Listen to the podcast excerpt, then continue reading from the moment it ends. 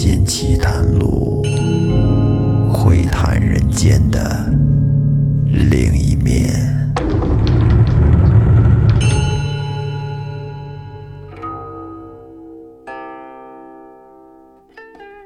欢迎收听《民间奇谈录》，我是老岳。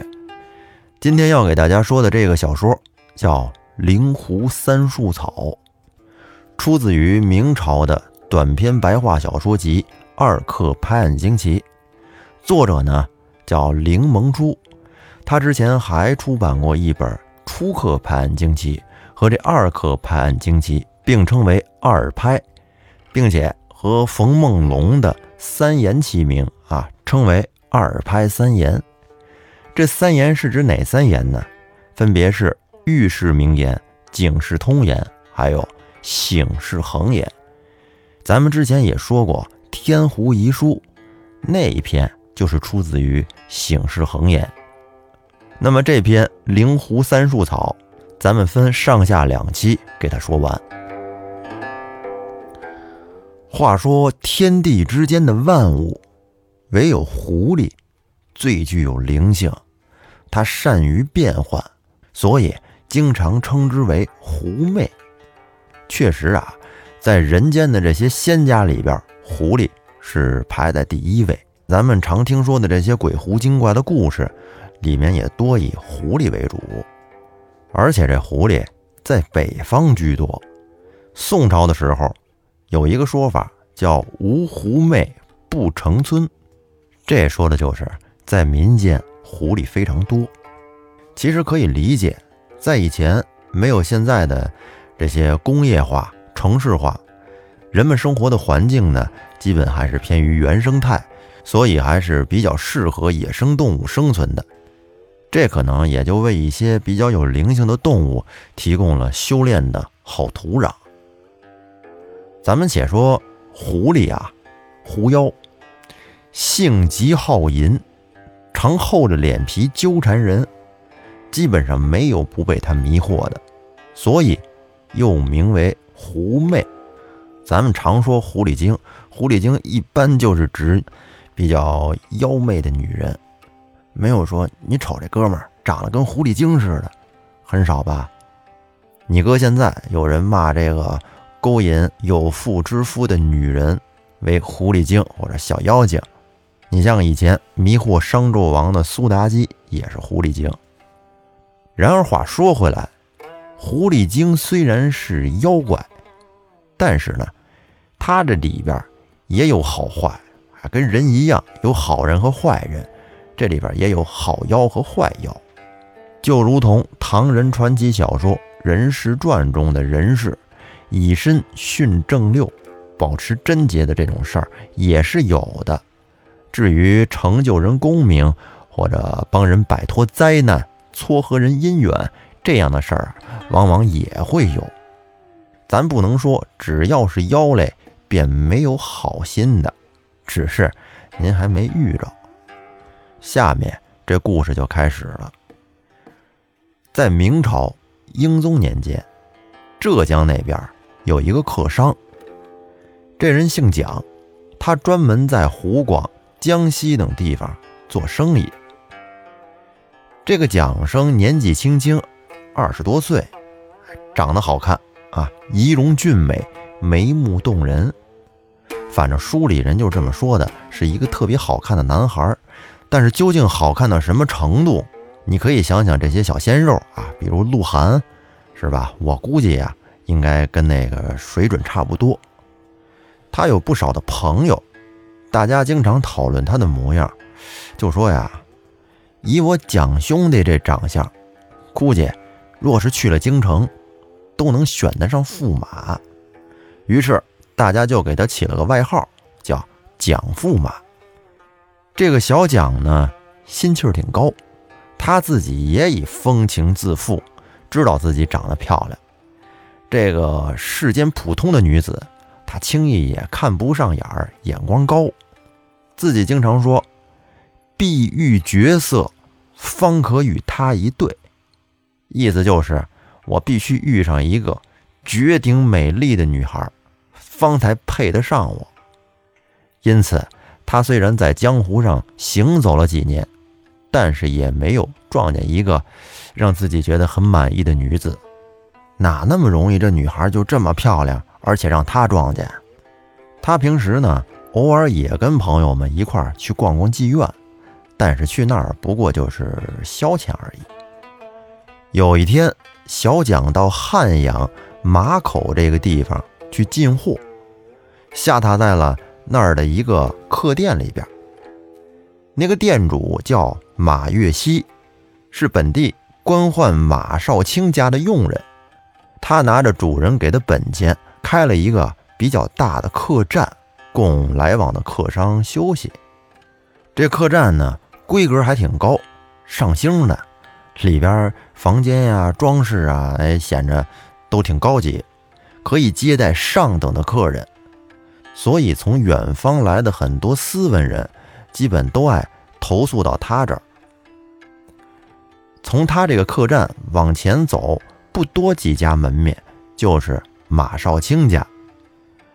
话说这马少卿有一位小姐，就是有一个女儿，小名叫做云容，名字还挺好听。这名字是怎么来的呢？取于李白的一句诗：“云想衣裳花想容”这一句。再说这位小姐的长相，确实好看，如花似玉，闭月羞花。世间少有。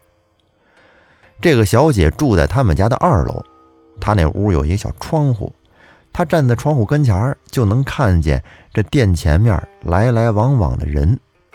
平时没事的时候呢，他就经常这么看，哎，做无聊事的消遣。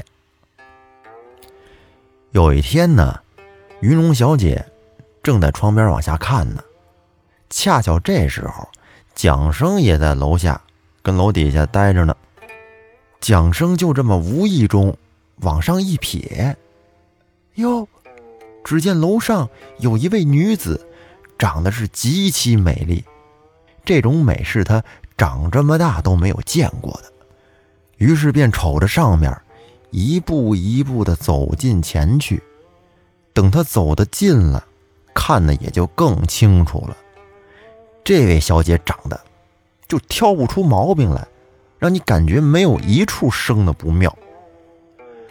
蒋生不觉得魂飞天外，魄散九霄，心里就想着：这么漂亮的一个美人，要是能得以一块儿啊待一晚上，也不枉我这面庞生的这般风流啊！可是，怎么才能了了这桩心愿呢？他这言下之意，您听出来了吗？就是我白长这么帅了，就没遇到过一个美若天仙的女子，可惜了他。他是一边想着，一边只管这么呆呆的朝上面看着。那个小姐在楼上也瞧见他了，看见有人一直往他这盯着瞅。但是这个小姐也看出来了，蒋生是个长得十分俊俏的后生。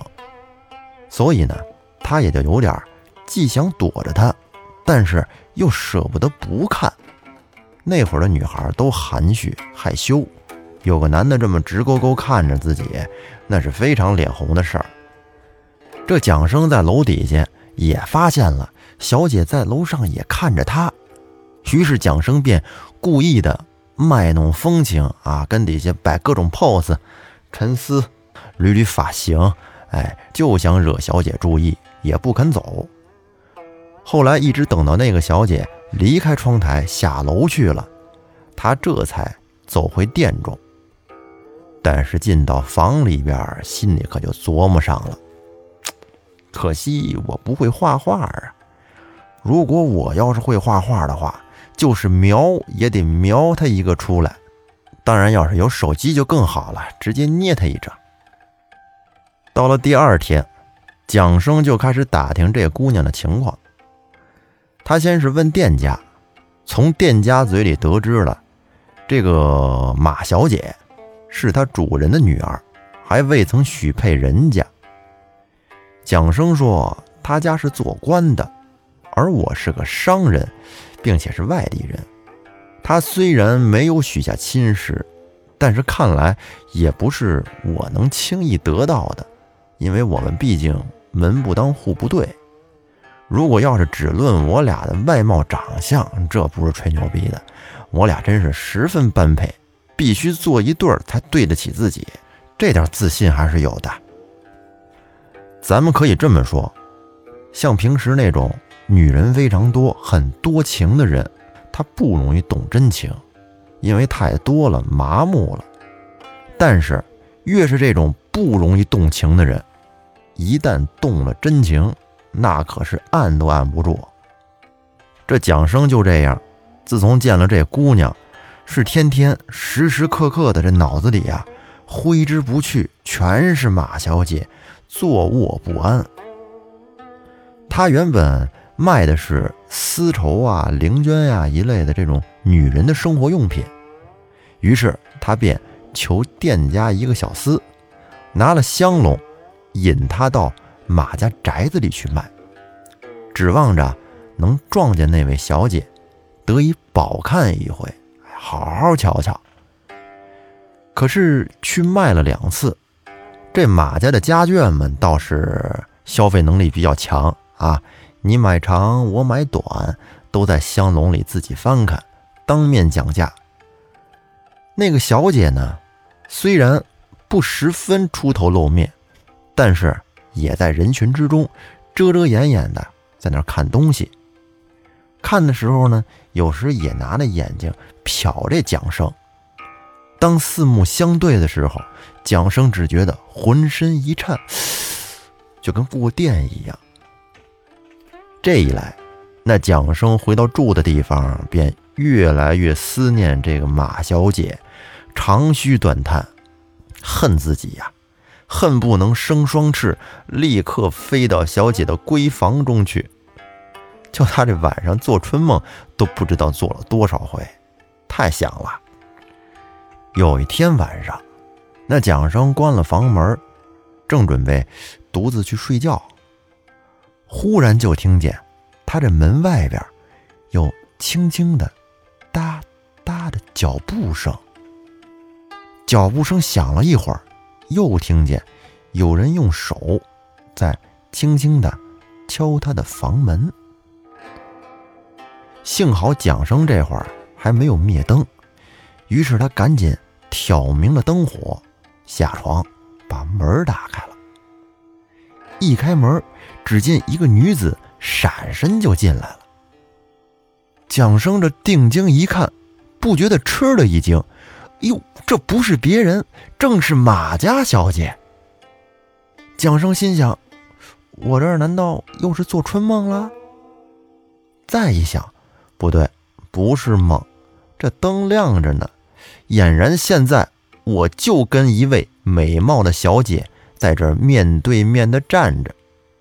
这会儿蒋生的心里有点矛盾，以假疑真。不知道这是什么情况，哎，跟那儿惊惶不定。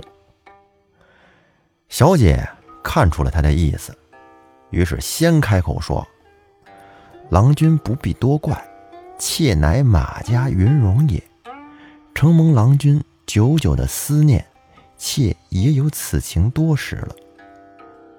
今天我是趁家里有空，用计偷出大门。”如您不嫌妾丑陋，我愿伴郎君度过旅店中的寂寞，望郎君不要笑话，妾深感荣幸也。您听听吧，这话说的，宅男的梦想。这蒋生听完了，得了，被胜利冲昏了头脑，真像是如饥得食，如鱼得水，如渴得浆一般。就像下界的凡夫遇到了仙子，他连忙关好了门，与小姐挽手共入渊围，极笑于飞之乐。此处呢，省略几百字。过了好半天，云雨完毕，小姐吩咐道：“妾见郎君长得清秀，清心不能自持，以至于自己上得门来。然而。”家规严厉，一旦走漏了风声，那就大祸临头了。郎君以后一定不要轻易的到妾家门口抬头看，也不要到外边去闲走，只管夜夜虚掩着房门，等待着奴家。等夜深人静之后，妾必会自来，万万不能轻易的泄露了消息。蒋生听完了，说：“小生以远方孤客，自从见到小姐芳容，便朝思暮想，梦寐以求。你深深的刻在了我的脑海里。我只要一想到小姐，如同神仙下凡，相隔甚远，想要见一面，实在是太难了。现在承蒙小姐不嫌弃，看得起小生，才得以。”共枕同眠，极尽人间之乐。小生今日就是死也瞑目了。何况小姐金口吩咐，小生怎敢不牢记在心？小姐请放心，小生从此足不出户，口不轻言，只是呆呆的守在房中，等到夜间静候小姐光临相聚。然后等到天还没亮。那个小姐便起身告辞，并且跟蒋生约好了明天晚上再过来，然后告辞而去。蒋生这心里是真高兴，心想啊，我真是遇着仙女了，胸中无限欢乐。只是吧，这个事儿只能自己独享，不好告诉别人。就这样，小姐是天黑了来。天还没亮就离去，蒋生也按照他的吩咐，果然信守诺言，轻易不外出一步，唯恐是露了馅儿，有负小姐之约。因为蒋生现在还年轻，二十来岁嘛，是吧？精力也旺盛，竭力的纵欲，不知疲倦。而这马小姐呢，也比较依着蒋生，哎，她想要我就给。也不推辞，毫无厌倦。蒋生对她可以说是十分喜爱。见她如此的高兴，只想啊，她可能是深闺少女，乍知男子之味，而且又两情相投，所以毫不避讳，就尽着性子的玩乐，唯恐侍奉不周，把自己的身子也不放在心上。但是时间长了。蒋生就觉得有些倦怠，这面容可就渐渐的憔悴起来。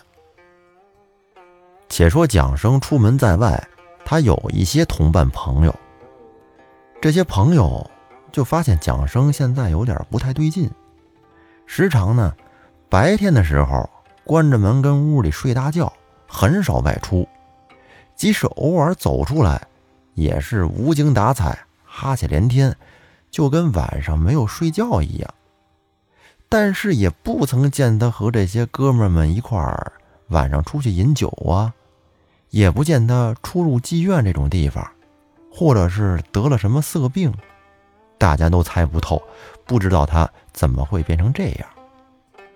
有时候大家约他出去喝酒啊，逛窑子，但是。没到天黑，他必然要回到客栈中去，不肯留到深更半夜。因此，大家便都疑心道：“说看这样子，他心里肯定有事儿，大概是背着人做了什么见不得人的勾当。要不然，咱们哥几个约好了，到晚上去他那儿看看他动静，咱们一定要识破他。”这些人还挺好奇。当天晚上。天色刚黑，同伴们就一块儿到了蒋生的住处那儿。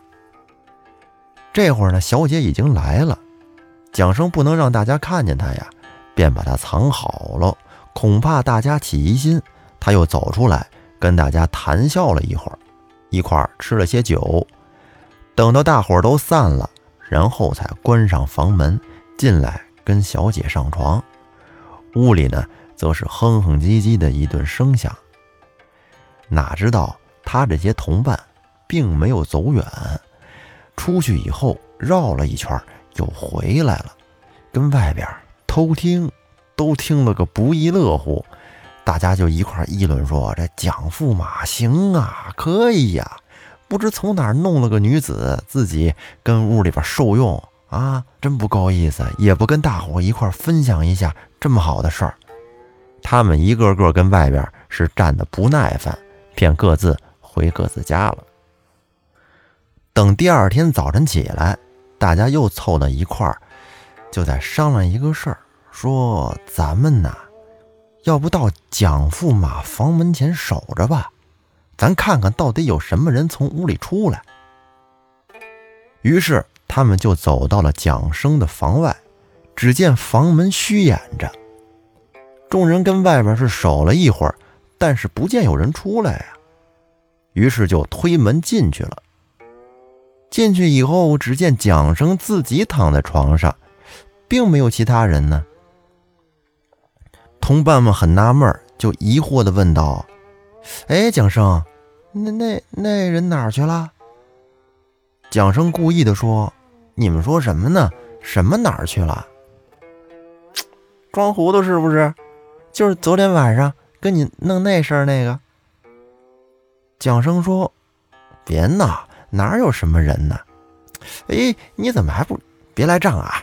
昨儿我们大家可都听见了，那你怎么赖得掉？”蒋生说：“我说你们是不是见鬼了？哟，还见鬼了？我们没见鬼，只怕是你见着鬼了吧？你晚上偷偷的跟人干那事儿，我们在外边听了一仔仔细细。这早上过来又不见有人，那不是鬼是什么呀？”蒋生听了这话，才知道昨天晚上这伙人跟外边偷听来着。这得亏小姐起身走得早，要不然非得让他们撞见不行，真是万幸。当时蒋生便支支吾吾地说：“这这不瞒众兄弟，哎，小生少年出外，这时间长了，这晚上自己躺在床上有点寂寞，便学作交欢之声，哎，以解可念。其实我这屋里哪有什么人呢？”众兄弟不必疑心。同伴说：“哥们儿，我们跟你一样啊，咱们不都是外出多日吗？如果你要是真这样，倒也没什么，只是你可别招了什么妖邪呀！啊，招了妖邪那就不是好玩的事儿了。”行了行了，放心吧，没有这事儿啊，大家都踏实了。听他这么说，同伴们便似信非信的，不言语了。这蒋生开始的时候可是挺快乐，但是时间长了，他可就渐渐的支持不住了。就瞧他吧，面容疲惫，是日胜一日，就连他自己也感觉到了，自己这个身体啊，是一天比一天虚弱。他这同伴里边，有一个叫夏良策的，跟蒋生平时关系最好。他见蒋生这样，心里就替他有点担忧，特地的来家里跟他说：“说兄弟，我跟你，咱们都是出门在外的人，只要平安无事，便是大幸。可如今我见仁兄你面黄肌瘦，精神恍惚，语言错乱，又听见兄弟你晚上在房中，每天与人窃窃私语。”我觉得这里边一定有一些蹊跷的事儿，可是仁兄你又不肯跟我说明实情，只怕他日会生出事来，性命攸关，非同小可呀。你看你这么年轻，若是葬送在了他乡外府，我们怎么忍心呢？况且我平时得到仁兄厚爱，有什么事儿？你就对哥们说，咱们一块斟酌一下再做也好啊，何必相瞒呢？实在不成，小弟赌个誓，不跟别人说就是了。蒋生见夏良策说的这么诚恳，心里也活动了，便跟他实话实说：“小弟近来确实有一件事儿，不敢瞒兄。”就是这家旅店的主人马少卿的小姐，与小弟有些缘分，夜夜的前来欢会。我们两个都是少年，未免呢有些过度。小弟确实也是不能克制，以至于生出了疾病来。然而小弟的性命还是小事，若此事风声一泄露，那小姐性命便不可保了。他之前再三的嘱咐小弟不能把这事儿说出去，所以小弟才不敢泄露一点消息。如今虽对仁兄说了，但是望仁兄千万可不要泄露，使小弟有负于小姐。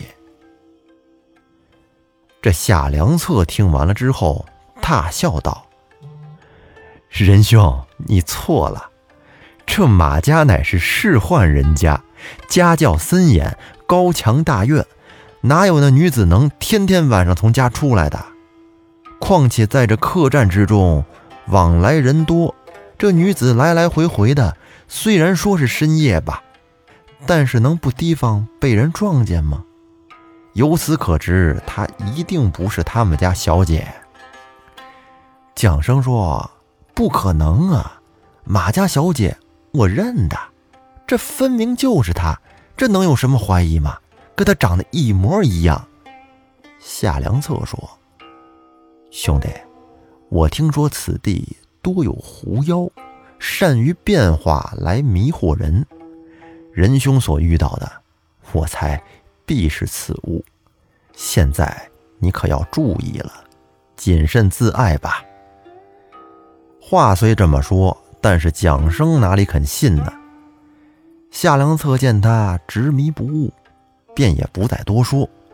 回去之后啊，他是翻来覆去的踌躇了一夜，觉得不能再让兄弟这么沉沦下去了，必须得想一个招。他想来想去，忽然心生一计，只有叫他看出这个事情的踪迹来，他才肯住手啊。那么这夏良策究竟想出的是一个什么招呢？咱们留在下期再说。感谢您的收听，再见。